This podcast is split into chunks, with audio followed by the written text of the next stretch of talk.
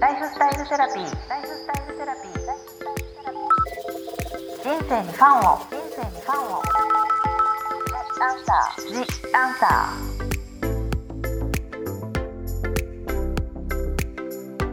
ー。こんばんは、ワニブックス書籍編集長の青柳ゆきです。ライフスタイルセラピー。今回も引き続き星読みヒーラーのゆうじさんをゲストにお送りいたしますゆうじさんよろしくお願いしますよろしくお願いします今回も引き続き新刊生き方のセンスの磨き方の内容に沿ったご質問をピックアップさせていただいておりますのでゆうじさんにお答えいただければと思います。はい This is me 自分らしくあることこのような内容に沿った質問なんですけれども質問1 30代の方からなんですけれども周りに気を使ったり周りの目が気になったり本当の自分が何をやりたいのかわからなくなってきました。本当の自分を見つけるために有事さん的アドバイスはありますか？とのことなんですが有事さんいかがでしょうか？はい。これ実はですね、はい、ものすごい簡単なあのアドバイスがあります。あの、はい、アクションプランがあって、はい、それは何かというと、はい。えーとまあ、もちろん状況とかにもよるんですけど、うん、一番簡単なのは、うん、えーと、海外にちょっとだけでいいから旅行に行くことです。はい、でも条件がありまして、はい、海外でも国内でもいいんですけど必ず一人で行くことです。はい、はい、人間ってこれはあくまで僕の、まあ、思想というか概念ですけど、はい、コンテクストで生きてると思うんですよね、はい、つまり環境の中の自分をつまり例えばじゃあ部長やってたら部長を演じてる自分がいて、で父だったら父になってるそれを演じてる自分がいて、つまりそういう何らかの仮面とか役割を、まあ、演じてる自分の連続の中で人間は生きてますけど、そこからバツンと切り離されて何者でもなくなる自分になれるのって旅先で。しかも海外って言葉から違うルーティンが違う、うん、まあなんかコーヒーの買い方からして違う、うん、全部が違いますよね、はい、つまり今まで通りが一切通用しないのが海外ですよね、はい。なので海外特に、まあ、あのパリとかに出張で行きまくってる方はパリとか行っちゃうとまた連続になっちゃうんですけど、はい、じゃあモロッコ行くとか、はい、じゃあアフリカ行くとか、うん、なんかそういうあれこれなんかなんだっけみたいな、うん、自分のある意味素みたいなものがやっぱりこうあぶり出されるところに行くのが大事でそれはやっぱり海外旅行だったり、まあ、国内だったら本当になんか都市生活してる方だったらもう都市じゃなくて超ど田舎に行くとか、まあ田舎っていうか地方の方だったら逆にもう渋谷のど真ん中来てみるとか、うん、あ全然違う方にね。全く自分の今までのその日常生活の連続性が、その継続されないところに行くと多分自分の本性とかが多分見えてきてあんまり周りの目が気にならないとかってなるはずです。なるほど。海外行くと本当文化も違うもう言葉も違うっていうところに身を置く。一人で、はい、はいでこれ友達とね遊びで行ってはただの楽しい旅行になっちゃうから。そうなんですよ。一人が絶対いいですね例えばヨーロッパ、あの飛ぶと今だったら多分十何時間とかフライトがあると思いますけど、はい、その中でも多分すごい考えられるし、はい、で旅行先でもそうでしょうし、とにかく考える時間がめちゃめちゃあるし、でもやっぱりそのい考えるけど、いる空間は今までのその日常の中の空間では全くないので。なのでやっぱりこう自分ってなんだっけとかあ逆に、うん、あこれが心地がいいとかこれが心地が悪くないとか、うん、心地がいいとか悪いとかってことをどんどん体験したことによって自分が、なんていうんですかねこう何が好きで、うん、何が嫌いでとかも分かってくるので、つまり自分の輪郭っていうのがより明確になってくるのかなと思います。ちゃんとそれはまあ自分と向き合う時間を作るけれども、はい、別に家の机やなんかこう近くの公園だとどうしても環境が一緒になっちゃうから、はい、あんまり考えがこうグッといかないとか、はい、同じところでとどまっちゃうってことですよね。はい、あとは感覚器の話で、うん。はい、それこそ例えば僕なんかほらイタリア長かったんで、イタリア料理とかって例えば料理の名前言われたら、うん、あなんかこんな感じねって分かりますけど、うん、でも例えば僕あんまりモロッコとか詳しくないんで、モロッカンスタイルの料理で何とかって言われてもえそれどんな味ですよねって言われても、だからその何とかっていうと料理名言われても、多分あ想像できないし分かんないんですよ、なのでつまりそれはイコール自分がそれを好きか嫌いか分からない、うん。なのでやっぱいろんな体験をこう五感っていうものを備えてる自分っていうパッケージ人間にさせてあげることによって、まあ、好き嫌いって分かってくるので、裏を返せばそのモロッコの何かが好きだから結果もしかするとあまりにそれが好きになってなりすぎちゃって移住するかもしれないしとか、つまりそのいろんな好きをこうなんかクエストしていくとか拾っていくっていうかそういうふうに考えていくとかなりこうなんていうか一つ一つの好きっていうものをトリガーにして、まあ、人生の扉を開いていくみたいなこともできると思うんですよ。なので、僕は個人的には、まあ、僕はどっちかとしがちなんですけど、あんまり同じルーティンよりは、こう違うあの色を最低1週間に1回2回は取り入れてあげるっていうことをやっていくと、結構人生豊かになっていくんじゃないかなって思いますね。あもしいながらでも少しルーティンを変えるっていうこともあるっていうこと、はいでまあでこれ「This is me」っていうことについてもお話をしてるんですけど、はい、結局「This is me」って自分の中から生み出されるものとか出てくるものっていうよりは、うん、外界のその刺激によって、うん、なんかこれは心地いい悪いっていうものを繰り返していくことによって削り出されていくものだと思うんですよ。うん、つまり最初からあるんではなくて、削り出しで自分のその輪郭ができていくと思ったら、結局は経験の数にすごい比例すると思うんですよ。This is me は。そう。その自分らしいかどうかは、うん、つまり経験値の,、まあその数と密度によって定義されるというか、うん、まあ、こう作られていくと思うんで、うん、って考えたらもうとにかくねあの若い頃にはなんかなんだっけ苦労は買ってでもとか、旅をしろとかよくね、まあ可愛い子には旅をとか言いますけど、まあ、まああれ本当まさにそうだと思うんですけど、密度と数ですね、それをまあ深めていくこと高めていくことがポイントかなと思います。そっか。じゃあこう氷みたいなの氷がこうあの経験とかでこう削り出せて、はい、自分のこう輪郭が出てくるみたいなイメージで、やっぱりこう経験と削り出される感度みたいなのが大事っていうことですかね。そうですね。そっかでもすごい具体的で海外がもしも無理だったら自分ちょっと違うところの地方でも一人で行ってみるって、はい、でも一人旅ってやっぱやったことない方もすごく多いですよね。結構いると思いますよ。僕の周りでもまあまあいるんで、うん、一人で行けないですとか、うんうん、何が楽しいんですかとかね。なんか結構一人旅っていうとそういうのはありますよね。はい、この間も某知人がですね、うんはい、なんか40あの人は今2とか3とかなんですけど、うん、人から行ったことがないと言ってまして。でじゃあお店の前まで一緒に行こうよみたいな話になって、うんうん、40超えてお店の前まで一緒に行くんだみたいななんかそういう話。まあ別にそれいいんですけど、うん、でもそれも一つやったことがなかったらまずやってみるっていうのもさっきおっしゃってた、うん、ちょっとルーティンとかやったことを変えてみるの一つですよね。そう。でやったら実はめちゃめちゃハマるかもしれないし、うん、でまあまあ違うかもしれないし、でもやってみるとわからないじゃないですか、うん。うん、焼肉でもそうだし何でもそうなんですけど、なんかまずやってみるってことはまず大事かなと思いますね。すごい楽しいかもしれないしやっぱり私はこうやって歌うのって合わないっていうこともわかるでもやってなかったからわからないってことですもんね。まさにまさに逆になんかハマっちゃって、うん、こうなんか歌ってみたいな感じみたいな動画を作り始めて、うん、なんかすごいバズるかもしれないし、うん、結局何がトリガーになるかわからないんで。はいはい、まずとりあえずはトライするっていうのがいいのかなって思いますね。じゃあ本当の自分を見つけるためにはまず本当はすっごいダイレクトシンプルには海外旅行に一人で行ってみるのは、はい、まず経験してみたらっていうのがありますけどなかなか難しいっていう方は国内でもまず自分と違うような状況に置く。でそれが難しい人はルーティンでもちょっと変えてみたことを週1回ぐらいでもやってみる。みたいな感じでしょうか、はい。はい、なんか多分行きつけのコーヒーショップとか、はい、いつも行ってるスーパーって、多分まあ皆さん何かしらあると思うんですけど、うんうん、それを変えてみるとか、うんうん、まあ、週5で行ってたら週32回で残りの2回は違うとこ行ってみるとか、うんうん、それだけでも多分違うこう宇宙が見れると思いますけどね。そしたらそれはね本当の自分を見つけるための一つのやり方っていうことで、はい、そういう意味ではすぐやれますよね。あもうすぐにもう今日からね取り入れられますよね。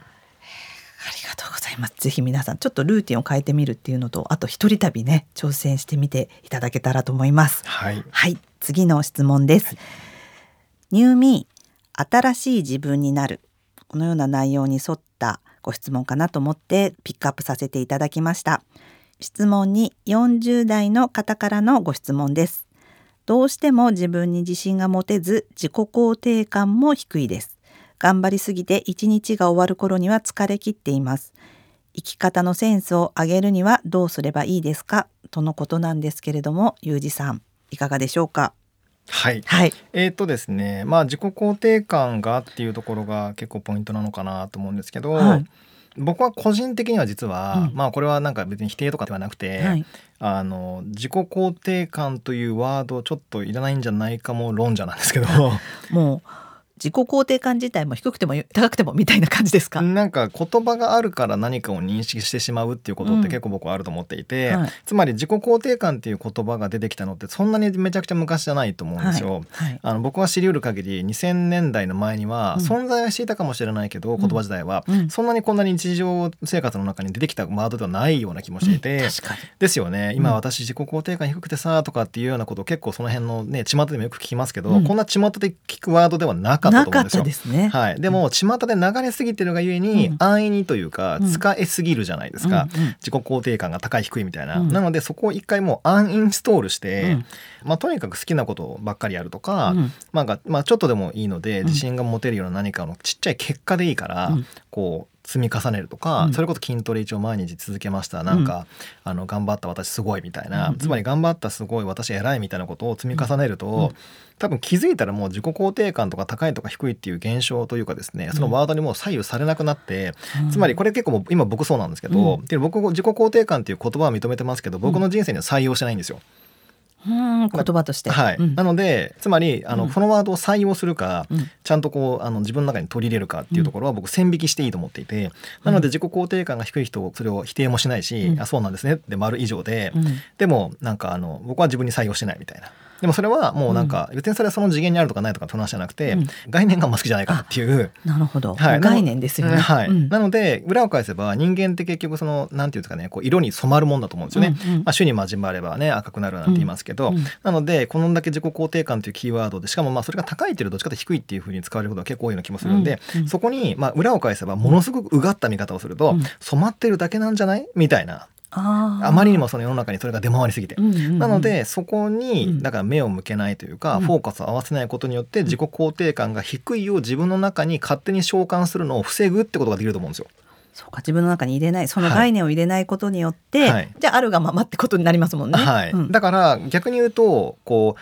言い方がちょっとなんかいやらしい言い方なんですけど、うん、この小難しくなんなら知的になしくはそのだからちゃんと本読んだり、うん、その雑誌を読んだり、うん、そのメディアを、ね、ネットニュースでも読んだりすればするほど、なんかある意味その本来自分に取り入れなくてもいい情報が入ってきてると思うんですよね。もしくは取り入れない方が本当は QOL 的には高い状態っていうかね、それを維持できる感じで、えー、と生活ができるはずなのに、なぜかそういう概念言葉を入れちゃうから、まあ聖書でも言ってますけどまず言葉ありきだから、それ入れちゃってるからそこがインストールされちゃってしんどくなっているっていう。確かに。この方ももしかしたら20代の時に自分は自己肯定感低いなと思わなかったかもしれないですよね。ですよね。うんうん、そう。なのでそこの概念をもう外しちゃって、うん、でまあそれを外すのと並行してまあそのなんか、うん、えー、今日はなんかいつもなんかデザートにコーヒーゼリー食べてるけど、うん、それをなんかやめて、うん、なんかちょっとなんかダイエット成功した自分偉いみたいなことを積み重ねていくとだそっちを積み重ね逆にその自己肯定感をどんどんアインストールしていくと、気づいたらもうなんかなんていうんですかねこう頑張りすぎるとか、うん、なんかこうちょっとこう不安定になるとか、うん、っていうのはなくなっていくんじゃないかなと思いますね。あもう本当にちっちゃなこれ何か一つでもちょっと自分が出したこととかをにフォーカスして